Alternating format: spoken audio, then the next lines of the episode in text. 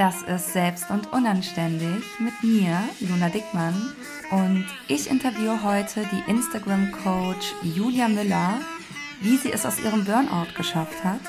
Aber jetzt nimm erstmal deinen Arsch in die Hand und tanz den Impftanz.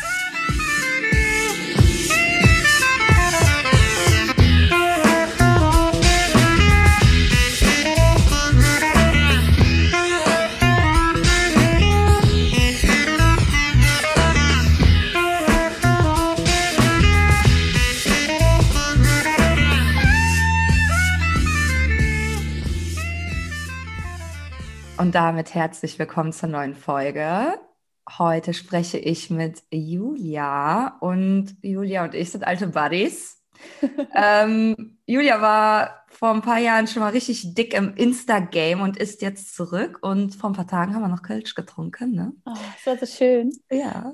Und ähm, ja, stell dich doch mal vor, Julia, was müssen wir über dich wissen? Ja, also ich bin Julia. Ich bin fast 34 Jahre alt und ich bin oder war die letzten Jahre Social Media und Online-Marketing Managerin und bin jetzt wieder Instagram Coach. Also ich ähm, bringe Frauen bei, wie sie über Instagram eine Community aufbauen, die sie richtig feiert und ähm, die auch ihre Produkte kauft. Ey, du machst dasselbe wie ich. Ja, daher kennen wir uns ja auch. ja, genau. Also um da nochmal so ein bisschen Hintergrund euch zu geben. Äh, Julia und ich haben uns wirklich, glaube ich, vor so zwei, zweieinhalb Jahren über Instagram connected. Also wir sind so richtige Internetfreundinnen geworden und das hat auch sehr direkt gefunkt zwischen uns. Also der, äh, die Welle zwischen uns war dieselbe. So, wir sind auch, haben auch beide eine freche Schnauze. Wir sagen auch mal Scheiße, ne, Julia? Du sagst also, auch mal Scheiße, ne? Ich sag gerne Scheiße. Ja. Ich sage richtig gerne Scheiße. Ja. Und äh, ja, es war Liebe auf den ersten Blick, ja, Luna, oder? Stimmt. Das war echt so. es war, gibt ja so Leute, dass das so ganz, ganz natürlich, der Float ist einfach und das war bei uns so. Ja. Und wir haben uns immer sehr, sehr viel ausgetauscht über Sachen, ne? Instagram, aber auch so mal abgefuckt über Leute, wenn die scheiße sind, so, ne? Coaching-Blase lädt ja auch dazu ein, mal Stellung zu beziehen. Das haben wir auf jeden Fall immer gemacht. Und dann war ich ja auch mal auf einem Event von dir in genau. Frankfurt. Da war ich als Speakerin eingeladen. Das war mein erster Job als Speakerin. Da war ich oh, sehr, ich sehr stolz drauf. Das war auch sehr, sehr geil. Und Frankfurt ist ja auch irgendwie so eine aufregende Stadt ja. mit so vielen Häusern. Und äh, ja, das war geil. Da haben wir uns dann auch wirklich mal getroffen. Ähm, ja. Julia, kannst du uns mal erzählen, in was für einer beruflichen und wenn du möchtest auch privaten Situation du damals warst, als wir angefangen haben zu daten? ja, erzähle ich dir sehr, sehr gerne. Also, als wir uns kennengelernt haben, also als wir uns persönlich getroffen haben, das war ja, glaube ich, so November Dezember 2019. Und äh, kennengelernt haben wir uns aber schon so im Sommer, Herbst davor.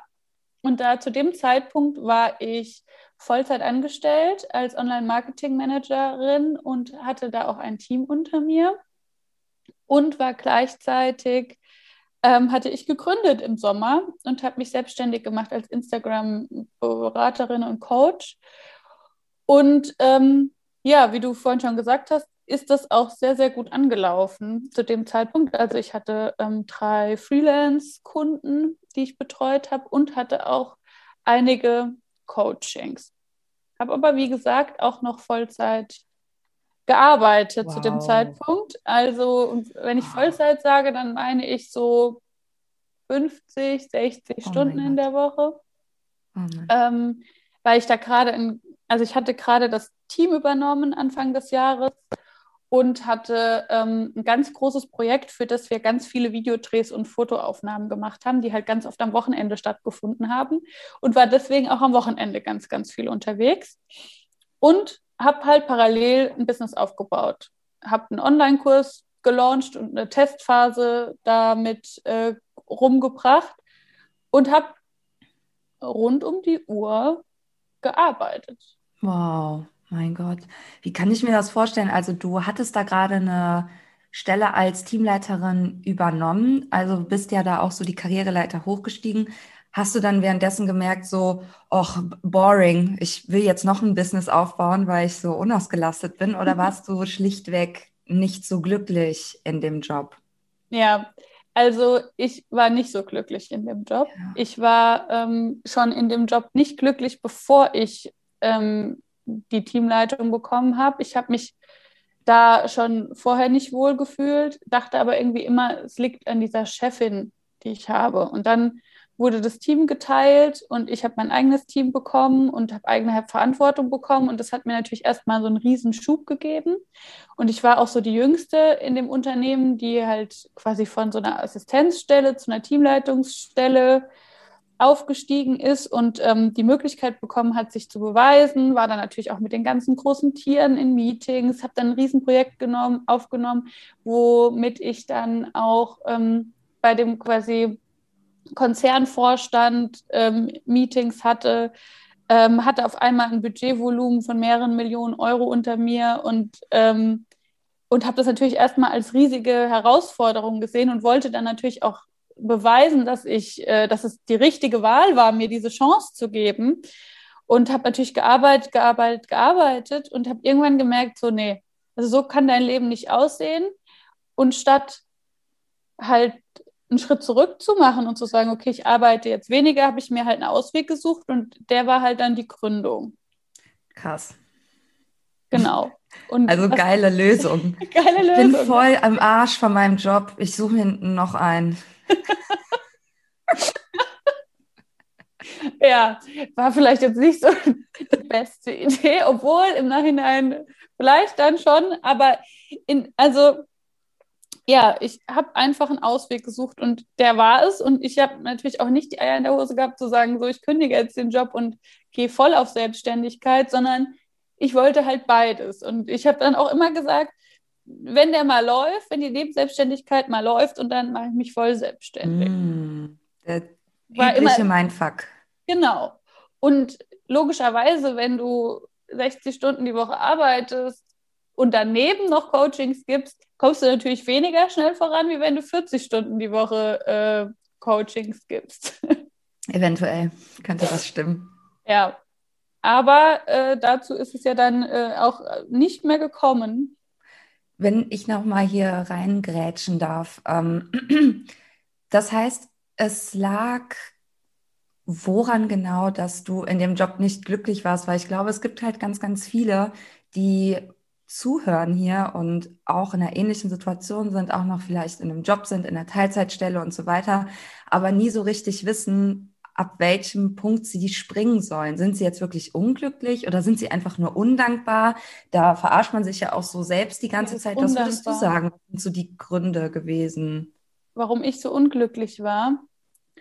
Ähm, also, ich hatte in meinem Job immer das Gefühl, dass ich von Chefs in Anführungsstrichen regiert und bestimmt werde, die keine Ahnung von meinem Fachbereich haben und am Ende die Möglichkeit haben, Entscheidungen zu treffen, obwohl sie die gar nicht treffen können.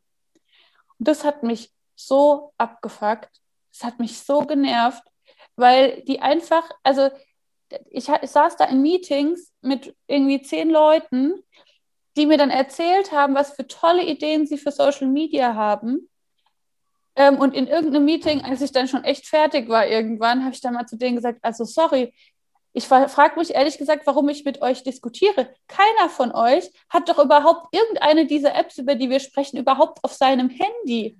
Krass. Wie wollt, wie wollt ihr beurteilen, wie diese Idee ist? Ja, ja, ja. Und, und so, so ging es mir. Und ja. für mich war auch so dieses, ich habe mich da so sehr fremdbestimmt ja. gefühlt. Ja. Und das hat mich einfach total genervt. Ja. Und ähm, ja, und dieses, diese Sache mit diesem Undankbar, das war ja auch sowas, gerade weil ich befördert worden war, gerade weil ich ähm, gerade den Job hatte, den ich so gerne wollte, den ich mir so lange gewünscht hatte, auf den ich so lange hingearbeitet hatte, dann dachte ich auch immer die ganze Zeit, bist du einfach undankbar? Hast mhm. du, also willst mhm. du einfach zu viel? Ja. Und, und ähm, liegt es an dir, dass du ja. dich da nicht wohlfühlst, dass du damit nicht glücklich bist, dass ähm, dich diese Konflikte, die die auch alle irgendwie untereinander austragen, dass sie dich so abfacken und ja. runterziehen. Ähm, immer diese, diese krassen Selbstzweifel, die ja dann auch nicht besser werden. Die, das sind ja auch keine Zweifel, die man lösen kann in der Situation. Ja, krass. Gerade nicht, wenn man auch so unter so einem krassen Druck steht. Ja. Ja, total. Ne? Dann arbeitet man da irgendwie Jahre drauf hin und bekommt diese Position und merkt dann, dass die einen gar nicht so glücklich macht, wie man sich das immer vorgestellt hat. Ja, und vor allem, ich habe mich halt auch selbst in so eine, in so eine Höllenspirale begeben, weil ich ich habe halt immer mehr und immer mehr gearbeitet. Je mehr ich gearbeitet habe, desto schneller wurde ich ja auch mit bestimmten Dingen. Je schneller ich wurde, desto schneller wurden die Sachen von mir erwartet ah. in der nächsten Runde. Und desto schlimmer wurde ja dann auch der Druck. Ne? Wenn du halt äh, eine Social-Media-Strategie innerhalb von drei Tagen abgegeben hast einmal, dann kannst du bei dem nächsten nicht sagen, ja, es dauert jetzt aber diesmal eine Woche. Ja. ja? Und so begibt man sich da halt auch immer mehr in so einen selbstgemachten Teufelskreis. Hast du dann in den Momenten eher gedacht, boah, diese Arschlöcher, die wollen immer mehr von mir, die sorgen mich aus? Oder war dir, wenn ich das jetzt mal so sagen darf, schon bewusst, dass du das dir selber eingebrockt hast? Ja, in, also in dem Moment, als es quasi immer schlimmer wurde, da klickst du das ja nicht mehr. Du durchschaust das ja auch gar nicht mehr. Was, also ich stand irgendwann unter so einem krassen Druck, dass ich sowieso nichts mehr gesehen habe, außer die nächste ja. Aufgabe, die ich jetzt erledigen muss. Und da bleibt dir ja gar keine Zeit mehr irgendwie zu reflektieren. Ja. Ähm, und dann natürlich sucht man die Fehler im Außen. Ich, hab, mhm. ich bin nicht auf die Idee gekommen, dass es mein volles Recht ist, um mhm. 17 Uhr nach Hause zu gehen, ja. dass ich mal die ganzen Überstunden jetzt mal nehmen könnte. Ja dass ich ähm, jetzt einfach mal zu meinem Arzt gehen könnte und sagen könnte, du, ich bin ziemlich fertig, ich würde gerne mal eine Woche zu Hause bleiben, weil ich pack's nicht mehr. Ja. ja. Also diese ganzen Möglichkeiten hat man ja, aber die sieht man nicht mehr, wenn man da so drin ist in diesem Tunnel. Ja, sondern was war so dein Ziel in dem Moment oder was wolltest du bewahren? Was waren da diese Glaubenssätze? Naja, ich Glaubenssätze also einer der großen Glaubenssätze für mich war ja, ähm, und das ist auch das, warum ich da so offen drüber rede, ähm, du kannst alles schaffen. Ne? Also du kannst, egal was, was die dir jetzt noch auf den Tisch knallen, ähm, du schaffst es, du baust jetzt auch neben dieser verantwortungsvollen Rolle noch dein Business auf und im Zweifelsfall noch ein zweites, aber du kannst alles schaffen, du musst es nur genug wollen. Oh, fuck. So. Und das ist ja so einer dieser, dieser Sätze, die ja so von dieser Hustle-Bubble von Selbstständigen oh, ja auch immer und immer wieder propagiert wird. Ja. Und der mich auch immer wieder angetrieben hat. Und tatsächlich habe ich mir ja auch immer wieder bewiesen, dass das so ist. Ne? Also bis bis ich richtig krank geworden bin, war ich auch super sportlich. Ja, ich bin Tough Mudder gelaufen, ich habe einen 100-Kilometer-Marsch gemacht, ich habe meinen Körper, ich habe meinen Körper an alle Grenzen getragen. Mhm. Ich habe nachts nur noch drei Stunden geschlafen und bin am nächsten Tag wieder zur Arbeit. Ich habe äh, nach der Arbeit noch zwei Coachings gemacht und mich dann noch an die Korrektur von irgendwelchen Texten gesetzt. Ähm, ich habe einen Online-Kurs in vier Wochen auf die Beine gestellt. Ähm, ich habe sämtliche Ziele, die man, die man so haben kann, mhm. ich alle erreicht. Wenn, ich fand das gerade ganz interessant, was du über Instagram gesagt hast, diese ja, Toxic Positivity Bubble, die wir da ja yeah. auch tagtäglich sehen, wo ich auch täglich Beiträge sehe, die uns ja wirklich so suggerieren wollen, dass wenn wir es nur genug wollen, dass wir es dann schaffen. Ja. Das halt, also ich muss halt darüber lachen, weil ich glaube, diese Leute haben keine Ahnung von der Realität. ich muss darüber äh, lachen, weil ähm, ich auch selber in eher armen Verhältnissen aufgewachsen bin. Und ich sage jetzt mal in Anführungszeichen arm, weil Armut in Deutschland ist relativ. Ne? Ja. Niemand muss unter der Brücke schlafen, aber ich sag mal, im Vergleich bin ich eher ärmlich aufgewachsen mhm. und in einem bildungsfernen Zuhause und so weiter. Und wenn du halt äh, Kindern, die ähm, keine Akademikereltern haben, ja. die nicht aufs Gymnasium gehen, die nicht täglich mit Literatur und äh, Allgemeinwissen umgeben sind, wenn du denen sagst, hör mal, äh, Renate, du musst es nur wollen, da kriege ich halt sofort Durchfall, weil das ist absoluter Bullshit. Diese Leute oder wenn du in so einer Schicht aufgewachsen bist, dann hast du ja einen gewissen Horizont und da rauszukommen ist einfach super krass viel Arbeit und das geht nicht einfach so. Nein. Und dasselbe gilt halt für Leute, die krank werden, die einen Burnout haben, die ähm, vielleicht Erfolg haben wollen, aber dann äh, denen dann halt gesagt wird, du musst es nur wollen, weil du bist yeah. halt gerade in deinem in deinem Scheiß und du musst du musst es nicht einfach nur wollen, du musst jetzt gerade mal gesund werden und Instagram ausmachen. Ja. ja. Ähm, kannst du mal erzählen, wie sich das, falls du dich daran noch erinnerst, angefühlt hat, in dieser Hustle Toxic Bubble währenddessen zu sein? Hat dich das, wie hat dich das angetrieben?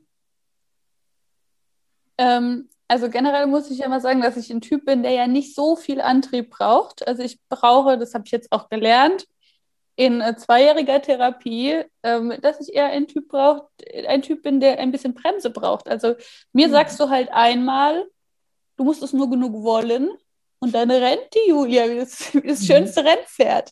Und ähm, ich habe halt also ich habe mich einfach extrem getrieben gefühlt und alle Motivationen, die ich dann auch im Außen erhalten habe, weil ich habe natürlich mit dir ganz viel Kontakt gehabt und mit ganz vielen anderen, die halt in derselben Situation waren und die waren alle so total begeistert und fanden es so krass, wie schnell ich das alles auf die Beine gestellt habe und wie schnell meine Community wächst und wie schnell ich Kunden gefunden habe und wie schnell dieser Online-Kurs stand. Und je mehr positives Feedback ich dazu bekommen habe, desto höher bin ich ja auch gesprungen. Ja, also desto schneller wollte ich sein und desto besser wollte ich sein und desto mehr wollte ich jetzt noch schaffen. Und ähm, ja. ja, und das, das, hat mich nur noch mehr angetrieben. Ja. Natürlich konnte ja auch keiner wissen, was dann im Endeffekt mit mir passiert. Ähm, ja. Das habe ich ja auch selbst nicht gesehen. Ich habe ja auch selbst überhaupt nicht gesehen, wie krank ich zu dem Zeitpunkt schon war, wie schlecht es mir schon ging. Ich habe ja sämtliche Anzeichen komplett ignoriert. Was sind das für Anzeichen gewesen, wenn wir jetzt mal so in die nächste Stufe gehen und uns mal ansehen, wann das mit dem Burnout so anfing? Was waren die ja, Red Flags? Die Red Flags, ja. Also dazu muss ich sagen, dass ich die selbst nicht gesehen habe, bis bis ich dann in Therapie war und wir da ganz krass dran gearbeitet haben. Also ich habe die komplett ignoriert. Also es fing bei mir an mit natürlich so Gereiztheit, Stress, Stressgefühle, Nervosität, ging dann weiter mit Schlafstörungen, was für mich schon total ungewöhnlich ist, weil ich, du kannst mich eigentlich in irgendeine Ecke legen und ich schlafe zu jeder Uhrzeit, zu jeder Tageszeit, egal was da außen rum ist und plötzlich bin ich nachts aufgewacht, hatte so diese Gedankenkreise, ähm, habe mhm. nachts schon irgendwie gedacht, ich, äh, oh, vielleicht stehe ich jetzt auf und mache noch das und das schnell fertig. Shit. Mhm. Und obwohl mein, mein Schlaffenster eh auch immer kleiner wurde, weil ich ja nachts noch arbeiten musste und dann eh immer weniger geschlafen habe, bin ich trotzdem nachts aufgewacht und konnte nicht mehr schlafen oder bin morgens viel zu früh aufgewacht und konnte nicht mehr schlafen. Das war dann das Zweite. Dann ähm, so ein typisches Thema war, dass meine Periode auf einmal verrückt gespielt hat.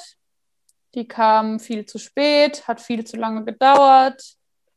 Ähm, und auch da, ja, also man könnte den, den Weltkalender an meine Periode anpassen. Ja, die ist so regelmäßig, wie man nur regelmäßig sein kann. Aber auch da habe ich gedacht, bis jetzt zwar, wie alt war ich da, 30 Jahre alt, 31 Jahre alt, irgendwann passiert das halt mal. Alle anderen erzählen immer, bei denen ist das total unregelmäßig. Bei dir muss das ja auch irgendwann mal kommen. So, auch so abgetan. Und dann wurde es richtig spooky. Dann ähm, habe ich irgendwann gemerkt, dass ich Gedanken, also Gedächtnislücken habe. Also oh, das und das war richtig krass, weil ich dann so Sachen hatte wie auf der Arbeit, da erinnere ich mich auch noch total dran ähm, hatte ich so einen Stapel mit Rechnungen. Die hatte ich ausgedruckt, hatte die im System bearbeitet, wusste aber, ich muss die noch abheften, unterschreiben und ähm, muss die noch in meine Riesenbudget-Tabelle eingeben. Und dann wollte ich das machen und finde diese Rechnungen nicht mehr. Die waren einfach weg. Dabei hatten die quasi einen Platz auf meinem Schreibtisch. Ich habe die überall gesucht. Dann habe ich, also die konnte ja auch keiner genommen haben. Naja, und irgendwann habe ich gedacht, so, okay, jetzt musst du aber mal nachgucken. Vielleicht hast du die doch schon abgeheftet. Und hatte ich das alles schon fein säuberlich abgeheftet, unterschrieben. Es war alles in der Budgettabelle drin. Und ich kann mich bis heute nicht erinnern, das gemacht zu haben. Fuck. Das ist einfach wow. verschwunden. Oh, krass. Und solche Sachen sind dann halt öfter passiert. Also das war jetzt nicht so, ich bin irgendwie morgens auf der Arbeit gelandet und wusste nicht, wie ich da hingekommen bin, sondern es waren immer so Arbeitssachen, die ich halt so in meinem Daily Flow irgendwie mhm. gemacht habe und mhm. dann vergessen habe, dass ich sie erledigt ja. hatte. Als wäre quasi der Kopf Arbeitsspeicher voll. Genau. Ja. Ja. Ja. ja. So, und dann mhm. ähm, bin ich, hatte ich eine Woche Urlaub. Es war auch eine super Urlaubswoche, weil ich eigentlich die ganze Woche jeden Tag gearbeitet habe. Äh, also auch für die normale Arbeit, weil die Sachen mussten ja weitergehen und auch für den Blog und so. Und das war dann, dann war ich noch äh, 11.11. .11. in Köln. Es war ein Sonntag. Und ich hatte schon gar keinen Bock dahin zu fahren, obwohl 11.11. .11. ja mein Feiertag ist. Und dann bin ich halt doch dahin gefahren und dann waren wir auch noch feiern und so. Und im Nachhinein, auch meine Freundin, mit der ich da war, die hat gesagt, ja, du warst wie immer, du warst ein bisschen müde, ein bisschen gestresst, aber es war eigentlich alles wie immer. Und dann bin ich montags nach Hause gefahren, hätte dienstags arbeiten müssen und montagsabends saß ich auf der Couch und ich wusste, ich kann morgen nicht ins Büro gehen. Es geht nicht. Ich kann nicht. Es hat sich einfach alles in mir gesperrt Krass. und es war einfach klar, ich kann da nicht hin. Es oh geht nicht.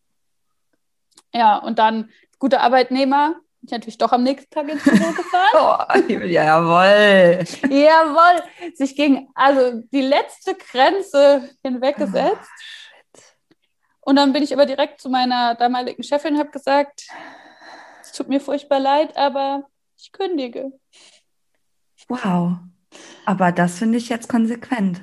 Ja, und die war halt total überrascht und komplett aus allen Wolken ist die mhm. gefallen und meinte so, wie, das kann doch nicht sein und es läuft doch alles so gut und es so kann doch nicht so sein. Ja, so alles so toll und so. Und ähm, nee, also das geht jetzt irgendwie gar nicht und ach nee, so. Wir machen das folgendermaßen, du schreibst jetzt hier mal noch keine Kündigung. Äh, morgen ist unser nächsthöherer Chef da und dann sprechen wir nochmal mit dem. Und dann kommst du morgen und dann sprechen wir mit ihm.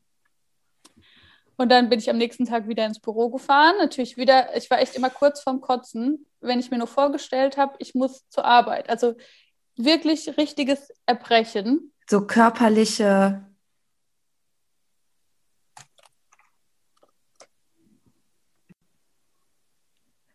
Also hast du wirklich so körperliche Reaktionen gespürt, ähm, was halt super, super krass ist. Das haben wahrscheinlich die wenigsten von uns mal wirklich gespürt, dass der Körper sich wirklich wehrt gegen das, was gerade so im Leben passiert und wirklich so richtig mit einem redet.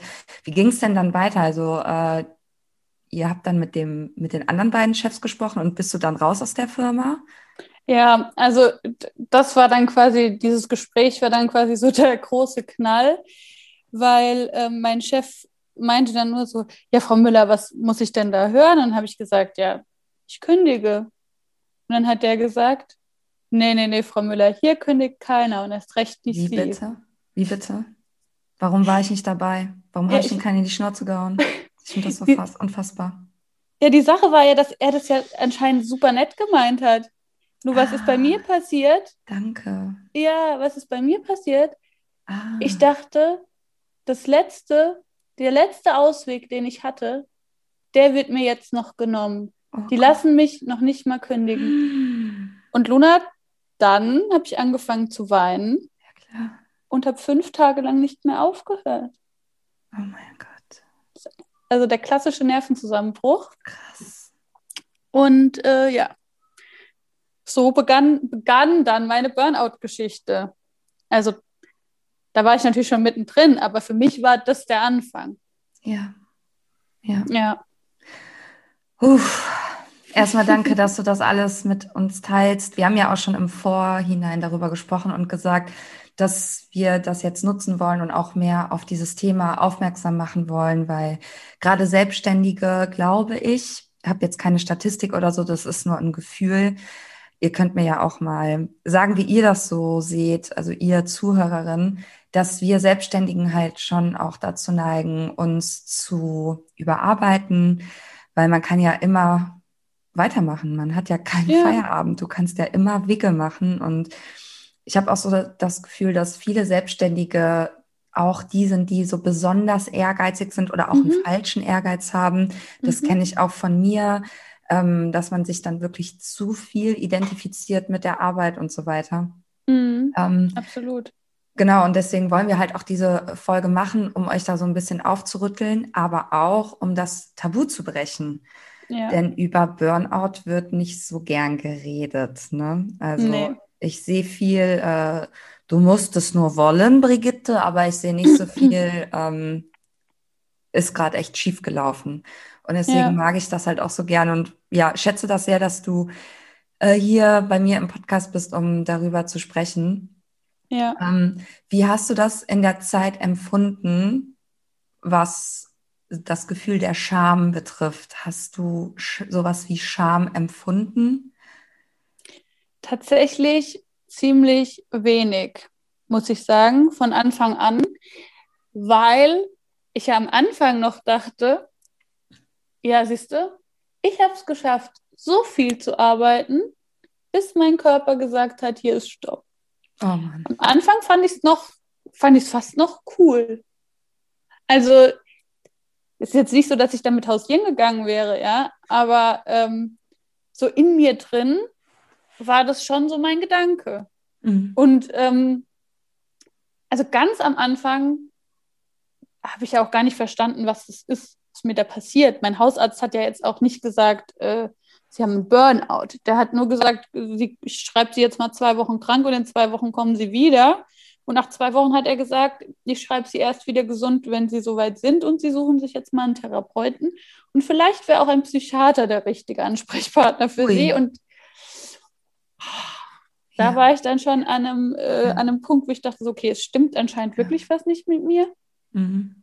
Und das so, und dass das, wie lange das dauert, das habe ich dann erst realisiert, oder wie lange das dauern kann oder anhalten kann, habe ich erst realisiert, als ich dann in Therapie gegangen bin. Es hat sechs Wochen gedauert, bis ich Platz hatte. Krass. Und da war ich noch schnell. Also. Oh, krass. Ähm, und die hat mir dann erstmal erklärt, dass das, was ich habe, ein Burnout ist. Ach so, das ist dir vorher überhaupt nicht bewusst gewesen.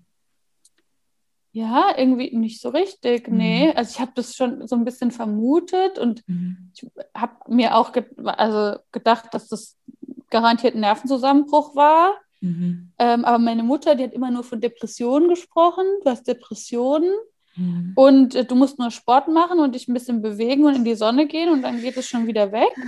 Danke, Übrigens, Mama. Ja, ja, auch ein super Tipp mhm. für alle. äh, ich meine, sie wusste es ja auch nicht besser, ne? Ja. Sie, man kann ihr da ja keinen Vorwurf machen, sie hat es ja wirklich nur gut gemeint, aber ähm, ja, und dann wurde mir das erst so richtig bewusst, auch was das bedeutet. Und ja. Ja. Aber Scham habe ich nicht empfunden, weil ich immer so dachte, dass. Also, ich hätte immer gesagt, mein Leben lang, also kann ja jeder einen Burnout kriegen, außer mir. Mhm. Und dann habe ich gedacht, boah, wenn sogar ich Burnout kriegen mhm. kann. Bei meiner Belastungs, hohen Belastungs-, mhm. also oder niedrigen Belastungsgrenze oder wie auch immer, ich weiß jetzt nicht genau, wie rum die sein muss, aber ich war ja schon sehr stressresistent und habe immer viel gemacht und so. Und wenn es selbst mir passieren kann, wow. Ja. Ja. Könntest du nachvollziehen, dass sich andere, die in so einer Leistungsgesellschaft ja auch irgendwie aufgehen und aufblühen wollen, ähm, dann sowas wie Scham verspüren, wenn sie dann Burnout haben? Ja, ich kann es auf jeden Fall nachvollziehen, weil es ja, also ich glaube, es ist weniger dieser Begriff Burnout, sondern das, was mit einem dann passiert, was einen mhm.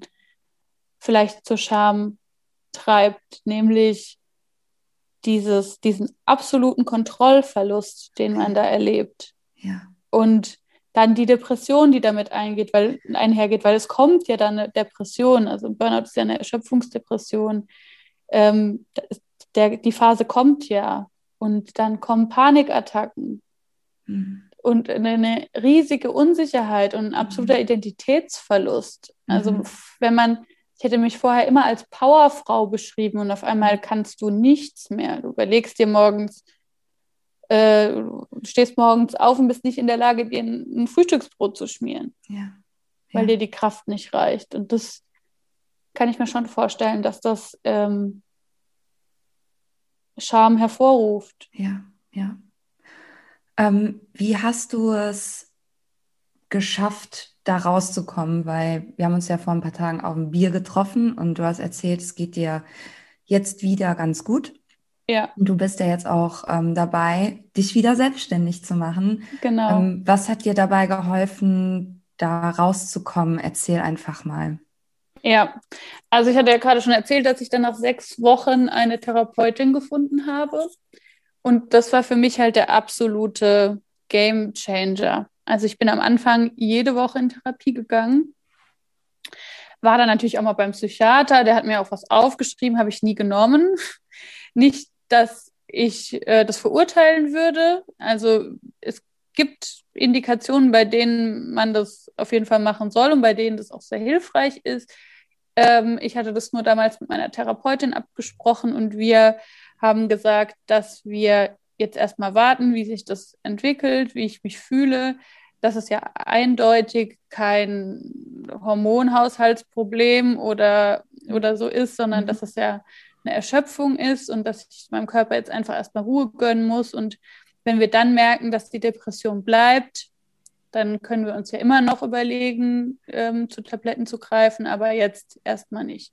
Kannst du kurz vielleicht für die Zuhörerin erklären, ähm, das ist jetzt natürlich alles ohne Gewehr. Wir sind keine Medizinerin. Ja. Wo da der Unterschied ist?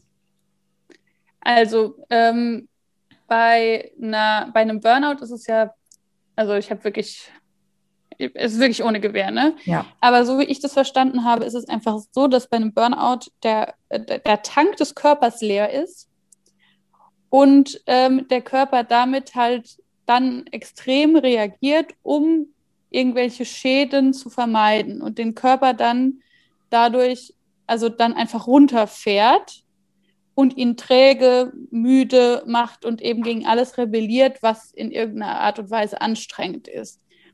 Und deswegen fällt man dann in so eine Art depressiven Zustand, weil man sich dann halt, das halt die Art und Weise ist, wie der Körper auf Überanstrengung reagiert. Und dadurch schirmt er sich ja dann auch vor sämtlichen Einflüssen und Außenreizen ab und ähm, man schläft dann quasi auch den ganzen Tag ähm, und erholt sich. So ist es, wie ich das verstanden habe. Und bei einer, bei anderen, also Depressionen können ja ganz, ganz viele Auslöser haben. Also es kann ja auch ein hormonelles Ungleichgewicht sein, dass man es deswegen bekommt oder irgendwelche anderen Auslöser. Da will ich mich jetzt aber wirklich nicht zu weit aus dem Fenster lehnen, ähm, weil ich mich da zu wenig auskenne gibt es andere Experten, die das besser erklären können. Und ähm, dann gibt es ja auch ganz viele verschiedene Antidepressiva, die man für die verschiedenen Arten nehmen kann. Und es ähm, wäre vielleicht auch bei mir indiziert gewesen, das zu machen. Ich habe mich halt zu dem Zeitpunkt, also ich habe mich generell dagegen entschieden und ich habe es nie bereut. Das heißt aber nicht, dass es bei jemand anderem ja. vielleicht die richtige Wahl sein kann. Genau. Also was wir euch auf jeden Fall mitgeben wollen, ist, dass das alles okay ist und ja. dass alles wirklich in Absprache mit einem Arzt zu treffen ist. Ganz und, genau. Manchmal hilft eine Therapie, manchmal helfen Medikamente und beides ist super cool. Und genau. Voll gut, dass es das alles gibt. Ja, und Hauptsache, du fühlst dich besser. Ja. Also was hilft, dass du dich besser ja. fühlst und aus diesem Loch ja. rauskommst, ähm, ja. ist das Richtige für dich. Genau. Okay, das heißt, ähm, du hast das abgelehnt mit den Medikamenten und warst dann bei der ähm, Therapie und das war ein Game Changer für dich. Ja, weil wir da einfach wieder, also weil mir da erstmal erklärt wurde, was ich, was das Problem gerade ist. Wir dann auch aufgedeckt und dann auch dieser Schock, ne? Dieser Schock wurde halt aufgeklärt, weil für mich war das jetzt so, das kam ja von heute auf morgen. Dann mal so aufzuarbeiten, wie lange ging das schon, ne? Das war für mich wichtig. Und dann eben haben wir angefangen mit so Übungen, ähm, sich jeden Tag was Gutes zu tun. Ja, und irgendwie sich wieder darum zu sorgen, wieder eine Verbindung zum eigenen Körper herzustellen, weil die hatte ich ja überhaupt nicht mehr. Ich habe ja sämtliche Signale, die mein Körper mir geschickt hat, ähm, alle unterdrückt und ignoriert. Und ähm, da haben wir dann erstmal wieder angefangen, da irgendwie dran, also da zurückzufinden zum eigenen Körper. Und ich weiß auch, dass Therapie oder in Therapie sein oder in Therapie gehen ein Riesentabu ist, weil ja irgendwie auch immer noch alle denken, man würde da auf einer Couch in einem dunklen Zimmer liegen und müsste mhm. seine Kindheit aufarbeiten. Und ich kann euch sagen, das war bei mir überhaupt nicht so. Mhm. Ja, wir haben über die letzte Woche gesprochen, was da passiert ist, was mich aufgewühlt hat, wie Strategien, wie ich damit umgehen kann. Und wir haben auch super viel gelacht, ja, und Quatsch gemacht. Und ähm, das hat mir so sehr geholfen, auch generell in meiner persönlichen Weiterentwicklung. Ich kann das nur empfehlen. Ja, also auch hier würde ich gerne nochmal betonen, dass ähm, alles total okay ist. Also es ist halt so, dass das, glaube ich, unter einer Verhaltenstherapie genau. fällt. Ne? Also da schaut man halt, was man jetzt in dem Moment äh, verändern kann, welche Strategien man vielleicht lernen kann, um mit der Situation jetzt besser umzugehen. Und es gibt halt ganz viele andere Therapieformen, die auch cool sind. Und man muss da, glaube ich, für sich einfach entscheiden und auch austesten, was da gut funktioniert. Und ähm, es gibt zum Beispiel auch eine tiefenpsychologische Analyse. Und da, da liegt man ja auch dann wirklich auf der Couch in einem eher dunkleren Zimmer. Und das mache ich ja. Also schon seit drei Jahren. Ich bin ja seit drei Jahren, liege ich ja auf einer Couch und ich weiß halt auch noch, wie ich damals dahin gekommen bin. Der war dann so, ja, Frau Dickmann, ähm, legen Sie sich doch jetzt mal bitte auf die Couch. Wir haben ja jetzt die äh, Kennenlernstunden durch. Und ich meinte so, das fühlt sich komisch an. Ich, ich, ich weiß nicht, ich will mich da eigentlich nicht drauflegen. Der so, ja, probieren Sie es einfach mal aus. Und es ist halt super klischeehaft, aber ähm, auch total cool. Und ich habe ja. auch schon mal eine Verhaltenstherapie gemacht.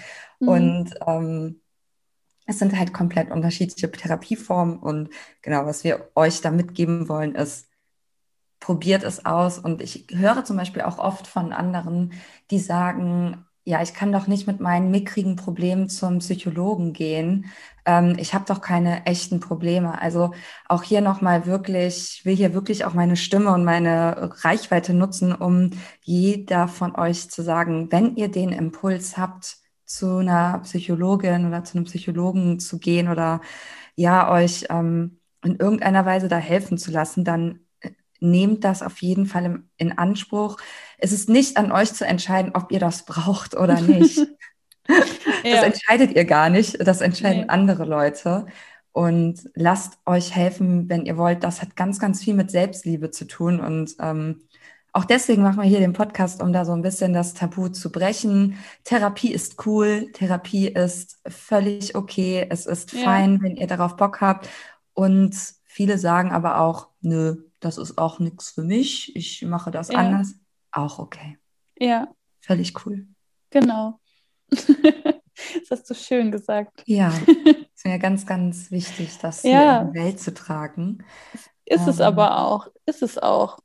Ähm, da, ich habe das Gefühl, dass da einfach noch das größte, die größte Hemmschwelle ist. Gar nicht mhm. so sehr darüber zu sprechen, dass man Probleme hat, ähm, sondern zu sagen, ja, ich tue aber was dagegen. Ich nehme ja. Medikamente, ich gehe in Therapie und ja. tatsächlich ist es bei mir jetzt so, das Burnout ist über zwei Jahre her und ich gehe natürlich nicht mehr jede Woche und auch nicht mehr jede zwei Wochen, aber ich gehe noch so alle sechs Wochen mhm. und dann besprechen wir mal, was so passiert ist. Und das gibt mir einfach so die Sicherheit, jemanden da zu haben, der, ähm, ja. der auf die, die Auslöser und die Red Flags mit mir zusammen schaut. Ja. Zumal es ja vielleicht auch ähm, eine Erleichterung ist, weil mit manchen Themen will man einfach auch vielleicht nicht zu Freundinnen gehen, ja. weil man vielleicht auch manchmal Angst hat, die zu belasten. Ähm, ja. Ob das jetzt richtig ist oder nicht, sei einfach mal dahingestellt. Was ich halt so schön finde, ist halt dieser Safe Space, den man da wirklich hat ja. in der Therapie. Ne? Das ist deren Job, dass man die voll labern kann. Ganz genau. Und ähm, auch nochmal die andere Perspektive, die man bekommt. Also eine neutrale oder sage ich mal, die muss nicht immer neutral sein. Also meine Therapeutin fordert mich auch ganz, ganz oft heraus mit ihrer Meinung und äh, versucht gerade so diese ganzen Themen, das macht man ja so, weil man das so macht. Da äh, fordert sie mich ganz, ganz oft heraus, was so eine Freundin jetzt vielleicht nicht, die würde es einfach so hinnehmen und da gar nicht so in den, in den Kontrast gehen. Aber ähm, da wurde für mich auch super viel in Frage gestellt von Denkmustern, die man für gegeben hinnimmt. Ja ja, ja. Und die nie jemand in Frage ja. stellt. Ja. ja. Und ähm, das hat mir einfach auch nochmal einen ganz anderen Blick ja. gegeben.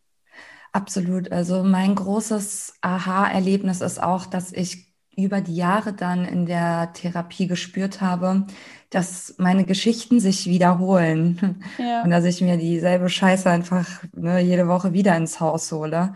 Ja. Und dann zu checken, krass, ich bin selber verantwortlich für all den Bums, den ich in meinem Leben so scheiße finde.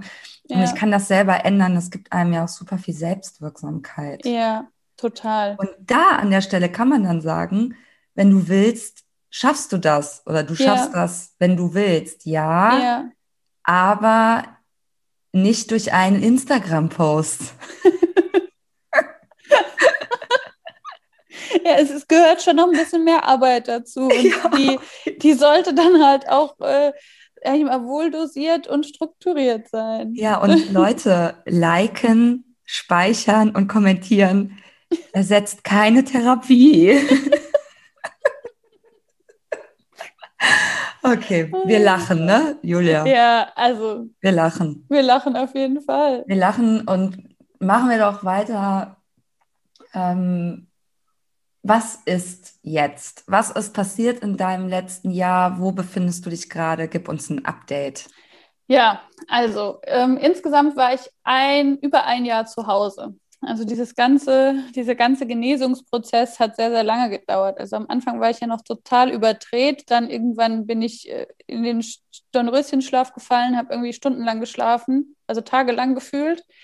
Ähm, so, und dann wurde das so Schritt für Schritt immer besser, die Nervosität hat sich gelegt, diese Depression hat sich gelegt und dann ähm, fühlt man sich immer so einzelne Tage wieder ganz normal und irgendwann halt wieder komplett. Dann bin ich nochmal sechs Wochen in Reha gegangen. Das war jetzt ein 2019 im Herbst, war ich sechs Wochen in St. Peter-Ording. Kann ich sehr empfehlen, auch mal so eine, so eine Reha zu machen, wenn euch das angeboten wird. Tut das war sehr gut, da nochmal irgendwie intensiv zu arbeiten. Und nein, da sind nicht nur Verrückte, die haben alle die gleichen Probleme, die man auch hat oder ähnliche. Und das hat mir nochmal sehr gut getan. Was sind schon Verrückte? Ne? Ja. Wenn man uns also, so zuhört, ja. sind wir auch verrückt. Auf jeden Fall. Also Ah, ich sag's dir, ey, ich hatte so, ein, so, eine Angst vor dieser Reha und dieser Gruppentherapie, die damit ja. äh, einhergeht. Mhm. Ich war so panisch davor. Mhm. Ähm, und im Endeffekt war das also so, so toll. Ähm, es hat mich nochmal so weitergebracht. Und ähm, ja, dann habe ich im Februar 2020 wieder angefangen zu arbeiten im Angestelltenverhältnis, weil ich ja dachte, also genau, während dieses Burnout-Jahres habe ich dann irgendwann beschlossen, okay, du kannst dich nicht selbstständig machen. Ich habe dann irgendwann meinen Job, den ziemlich direkt gekündigt, den damaligen, habe ähm, dann beschlossen, okay, du kannst dich nicht selbstständig machen, du musst jetzt erstmal irgendwie gucken, dass du auf die Beine kommst und du weißt gar nicht, wie belastbar du bist und habe einfach alles nur noch so von mir weggeschoben und ähm, ja, also ich hatte so einfach wie so einen Fluchtinstinkt vor allem irgendwie und ähm, war jetzt im Nachhinein aber auch eine gute Entscheidung. Dann habe ich gedacht, okay, ich gehe jetzt erstmal wieder ins Angestelltenverhältnis und gucke mal, wie es da für mich läuft. Ja, dann kam Corona. Ich habe wegen Corona den ersten Job verloren. Hm. Ähm, habe mich dann wieder neu beworben, habe einen neuen Job gefunden und ähm, habe dann aber auch einfach gemerkt, dass Angestelltenverhältnis für mich nach wie vor der Horror ist. Es ist nach wie vor nicht das Richtige für mich. Es äh, macht mir keinen Spaß, für Leute zu arbeiten, die in meinem Themengebiet von meinem Themengebiet keine Ahnung haben und mir sagen wollen, was ich zu tun habe. Und ähm, ja, jetzt war halt eben wieder Corona und es gab wieder, es sah wieder so aus, als würden ganz viele Leute gekündigt werden und mhm. dann ähm, habe ich gesagt, hier, nehmt doch mich. Wie geil ist das denn? Also, ich war eh noch in der Probezeit, also wahrscheinlich wäre ich eh als erstes weg gewesen, aber ähm, ja. Hab mich Könnt ihr mich kündigen, bitte? Ich hasse es hier. Äh. Ja, so ungefähr war es. Okay, also das Universum hat ja schon wieder gesagt, Bitch, mach dich selbstständig, weil du bist einfach der Shit. Genau, so ungefähr. Mhm. Mhm. Und tatsächlich ist es diesmal so, dass ich keine Angst mehr habe. Wow. Also mhm. das letzte Mal habe ich ja immer gedacht, ich brauche noch diese Sicherheit von dem Job und ich muss erst so, so viel Umsatz im Monat machen, bis ich mich äh, selbstständig machen kann und ich brauche das und ich brauche das und ich brauche das. Und diesmal ist es so, ey, ich brauche gar nichts. Ich habe so eine Scheiße mitgemacht. Schlimmer wow. kann es nicht mehr kommen. Wow. Ähm, und es wird gut werden. Wow. Boah, ich bin voll am Wackeln hier vor Erregung und Lebenslust. Und ich liebe ja. das, was du sagst. Ja. Wie krass. Ähm, Was für ein Sprung. Ja, aber es ist, es fühlt sich einfach alles richtig an. Wow, ja, ich habe ja auch schon gesagt, ja, klar bist du wieder da. Wir haben einfach da weitergemacht, wo wir aufgehört haben. Das ist also natürlich tausendmal besser alles. Ja. Aber es fühlt sich so natürlich an, dass du wieder da bist. Das habe ich dir jetzt schon tausendmal gesagt. Ich finde ja. das einfach so geil. Ja. Und tatsächlich macht es mir so viel Spaß mhm. und ich merke einfach auch, dass so dieses Anführungsstrichen viel Arbeit haben mhm. nicht mein Problem ist und auch nie war, ja, wenn ich die Freiheit habe, sie mir so einteilen zu können, wie ich das möchte und wenn keiner da ist, der mir im Nacken sitzt und mir die ganze Zeit Druck ja. macht. Und wenn ich nicht das Gefühl habe, muss, ich muss mich selbst beweisen und das muss ich jetzt nicht mehr. Ich habe nicht mehr das Gefühl, dass das so ist. Mhm. Mhm. Und ja. merke auch einfach durch diese Routinen, die ich mir in den letzten Jahren geschaffen habe, dass ich einen ganz anderen mhm. Arbeitstag habe. Ich gönne mir die Pausen im Laufe des Tages, ich gönne mir die Pausen am Wochenende. Ja. Und es geht mir damit ganz anders. Kannst du mal erzählen, wie so ein Arbeitstag jetzt bei dir aussieht? Ja, kann ich erzählen. Also ähm, ich stehe so um 6 Uhr auf, weil das so mein, meine, eine gute Zeit für mich ist und ich eh mehr so der Frühmorgens-Typ bin. Und dann mache ich eine Morgenroutine, ähm, die ja immer ein bisschen unterschiedlich aussieht, aber ich mache auf jeden Fall morgens Sport. Ich äh, gucke immer ganz lange auf mein Vision Board, weil ich mag Vision Boards. Ich weiß, du hast keins gemacht. ähm, Darüber können wir mal in einer anderen Folge reden. Ja. Vielleicht kann ich es auch einfach nicht gut. I ja, hm? ja. Ähm, und ich journal jeden Morgen. Mhm. Manchmal meditiere ich noch, aber manchmal auch nicht. Das kommt dann immer drauf an. Aber was mir ganz wichtig ist, ist, dass ich jeden Morgen Sport mache. Mhm. Ähm, oder spazieren gehe. Also wenn ich einen Rest-Day habe, dann gehe ich morgens spazieren. Ja, mhm. und dann, ähm, das dauert so bis um sieben, kurz nach sieben. Und dann ähm, mache ich mir Tee und ähm, bereite mein Frühstück vor und dann gehe ich duschen und frühstücke. Und dann sitze ich so um ungefähr um acht am Schreibtisch und dann arbeite ich so bis um zwölf. Dann zeigt mir mein äh, Outlook-Kalender an, dass jetzt Zeit für eine Mittagspause ist. Dann äh, bereite ich was zu essen vor. Also das ist das hört sich jetzt so selbstverständlich an, aber für mich war das nicht selbstverständlich. Ich ja. habe früher mittags nicht unbedingt gegessen. Mhm. Ich habe auch nicht unbedingt eine Pause gemacht. Also für mhm. mich wäre es eigentlich selbstverständlich, ja morgens keinen Sport zu machen, sondern um sechs direkt anzufangen, im Schlafanzug zu arbeiten mhm. und nebenbei was zu essen. Aber das habe ich mir halt alles abgewöhnt. Und dann gehe ich spazieren. Das ist mir auch super wichtig und höre dabei einen Podcast oder Musik. Mhm. Auch dazu möchte ich gerne sagen, man muss nicht jede freie Minute dazu nutzen, noch einen Podcast zu hören oder noch ein ja. Businessbuch zu lesen. Ja. Also man kann auch einfach mal Musik hören. Ja. Das ist auch vollkommen okay. Das Gehirn braucht auch mal Zeit, nichts zu tun. Ja, Leerlauf. Ganz Leerlauf. Gibt es auch schon Studien zu, dass durch Social Media dieser Leerlauf gestört wird und richtig krasse Konsequenzen haben kann. Mhm. Ja, ja, und dann arbeite ich meistens nochmal dann so von eins, halb zwei bis um vier. Und dann merke ich, dass das so eine Zeit ist, wo bei mir nicht mehr so viel geht. Mhm. Und dann mache ich meistens nochmal eine Pause, esse irgendwas, mache irgendwas, was mir Spaß macht, lese was, gehe nochmal raus, was mir dann so einfällt. Und meistens mache ich dann irgendwie abends nochmal eine Stunde, so von sechs bis sieben oder so, weil ich dann einfach nochmal Bock habe. Mhm. Und aber um acht ist auf jeden Fall die Sense. Und dann, ähm, was bei mir halt auch super wichtig ist, ähm, ich habe einen Wecker auf dem Handy, der klingelt um neun und um halb zehn. Um neun sagt er mir, Achtung, bald musst du ins Bett. Und um halb zehn gehe ich ins Bad. Und um zehn gehe ich konsequent ins Bett. Wow. Das hört sich ein bisschen an wie eine Oma. Aber ich brauche einfach den Schlaf. Ich brauche diese acht Stunden bis morgen um sechs die brauche ich und die sind wichtig und ich habe gelernt, dass ich die, dass ich die wirklich brauche und die, die nehme ich mir. Ja, ja.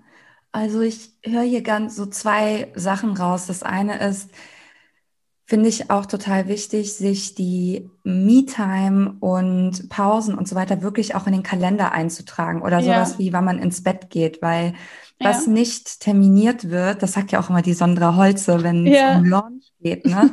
wieso kann man das nicht auch für die Me-Time machen oder für ja. seine gesunde Tagesstruktur? Das macht man einfach nicht, weil dann denkt man, nee. ja, komm, eine halbe Stunde muss ich noch, mache ich hier noch und danach gehe ja. ich und gerade wenn man Probleme damit hat und ähm, schnell unausgeglichen ist, das ist ja bei mir äh, auch total krass, dann he helfen solche Routinen einfach total ja. gut. Ja, und ähm, also das wäre auch mein Tipp, schaff dir Routinen, ähm, für deinen Tag, weil es macht alles so viel einfacher, auch, ja.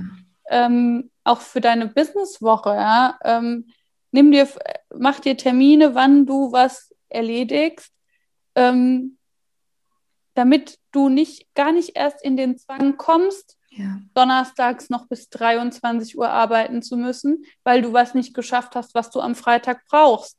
Ja. ja sondern ja. dass du das alles so unterbringst, dass ähm, diese, diese Routinen gar nicht in Gefahr geraten. Ja, absolut. Ja, und was noch ein Tipp von mir wäre, wäre, ist, ähm, sich quasi Freizeit an andere Menschen zu koppeln.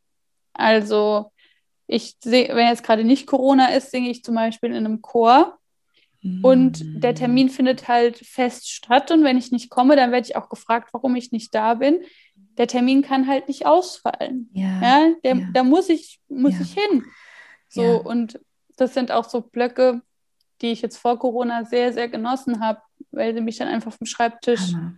wegholen. Ja, und ich habe dann auch das Gefühl, dass ähm, wenn man dann draußen ist und bei der Chorprobe oder beim Yoga mit einer Freundin oder so, und dann checkt man auf einmal, krass, es gibt noch was anderes außer Arbeiten und das ja. Leben ist voll geil. Und ich sage ja auch immer, dass man sich wirklich Säulen im Leben aufbauen muss, ne? Und die müssen ja. wirklich ausbalanciert sein. Wenn man ja. 100 Prozent der Energie in Arbeit steckt, muss man sich nicht wundern, dass wenn die Arbeit mal nicht so gut läuft, dass man dann einfach ins Wasser fällt. Ja. Wenn man aber alles ungefähr zu selben Teilen aufbaut, die Freundschaften pflegt, Familie pflegt, wenn es geht, ähm, sich Hobbys sucht, ja. ja. Gerade bei Corona momentan ist das so, so wichtig, dass man sich irgendwie mit sich selber beschäftigt. Und Netflix ist kein Hobby, Nein. Leute. Mm -mm. es Absolut ist kein nicht. Hobby. Mm Keine Ahnung. Tatsächlich, Anekdote aus meinem Burnout-Life. Ich konnte ja kein Netflix mehr gucken über Monate. Ich konnte auch nicht lesen über Monate, aber Netflix war richtig, richtig schlimm, weil ich diese, das merkt man dann erst, also generell Fernseh gucken, was das für eine Reizüberflutung ist. Wow.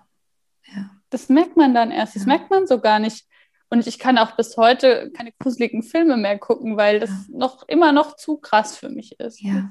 Das hat sich da geändert. Ja, krass. Mein Gott. Ja. Julia, ähm, eine letzte Frage. Wie geht's jetzt weiter? Was finden wir auf deinem Account? Ähm, was willst du uns verscherbeln? Erzähl mal. ja, auf meinem Instagram-Account findet ihr natürlich Infos zu ähm, Instagram, wie ihr euch eine coole Community aufbaut. Bei mir geht es wirklich Fokus auf Community-Aufbau. Wie man das coolste Reel dreht, findet ihr bestimmt bei irgendeinem anderen ähm, Insta-Coach. da bin ich nicht die Richtige für. Bei mir geht es echt so um Beziehungen, Community, ähm, wie schaffe ich das, Vertrauen aufzubauen und ähm, ja, darum geht's und darum wird es auch in meinem 1 zu 1 Intensivcoaching gehen, das es ab April geben wird. Ähm, ja, da Luna macht gerade komische Sachen. ich wedel sie gerade. Go Girl!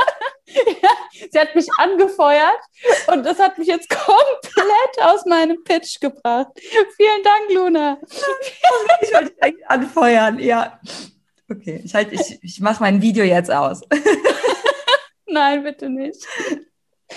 Ja, 1 zu 1 Intensivcoaching gibt es ab April. Ähm, wird, es wird drei Plätze geben, in denen man ähm, mit mir ganz eng an seiner Instagram-Strategie, Content-Strategie und vor allem an seinem Community-Aufbau arbeiten kann. Und ähm, ja, da freue ich mich total drauf. Gerade läuft für mich auch so eine Testphase mit Testkundinnen, die mein Programm ähm, testen. Und das macht mir einfach nur mega Spaß, jetzt wieder ähm, coachen zu dürfen, weil ich einfach merke, dass da mein Herz aufgeht und mir das so viel Spaß macht und mir das auch so gefehlt hat, so eng mit Leuten zusammenzuarbeiten, ja, die ja alle den gleichen Traum haben wie ich. Ja, ja, voll. Ach, Julia, das ja. war schön. Oh, das war richtig. Tausend schön. Dank, dass du das mit uns geteilt hast. Also, ich kann gar nicht sagen, wie viel das bringen wird und wie viel wir da von dir lernen durften. Tausend Dank, dass du darüber gesprochen hast und uns an deinen Erfahrungen hast teilhaben lassen. Ja, sehr, sehr gerne. Also ich ähm, finde das total wichtig und mir haben solche Erfahrungsberichte am Anfang auch ganz, ganz viel geholfen und ja, ich hoffe einfach, dass irgendwo jemand ist, der genau das jetzt hören musste ja. und dem es damit ein bisschen besser geht. Okay, ich finde, das ist ein schöner Schlusssatz, Julia. Ähm, wir sehen uns im Internet und alle Hörerinnen da draußen, sagt gerne mal Bescheid, wie ihr die Folge gefunden habt, was eure Aha-Momente oder eure Erkenntnisse oder ja, einfach euer Gefühl so war. Es gibt ja immer einen Post zu der Folge. Da könnt ihr einfach mal drunter schreiben oder ähm, mir per DM schreiben oder Julia Müller per DM schreiben, Gerne. was ihr so für Feelings währenddessen hattet. Und unterstützt meinen Podcast, bewertet, wie ihr nur könnt. Also natürlich eine gute Bewertung, ne? Ist klar, oder? Ja, ist klar, oder? Klar, klar. Äh, bei iTunes und folgt meinem Podcast auch gerne auf iTunes und auf äh, Spotify. Ist für euch nur ein kleiner Klick. Mir bedeutet es die Welt. Und danke fürs Zuhören. Und Julia, wir sehen uns im Internet. Genau, bis bald. Ciao. Ciao.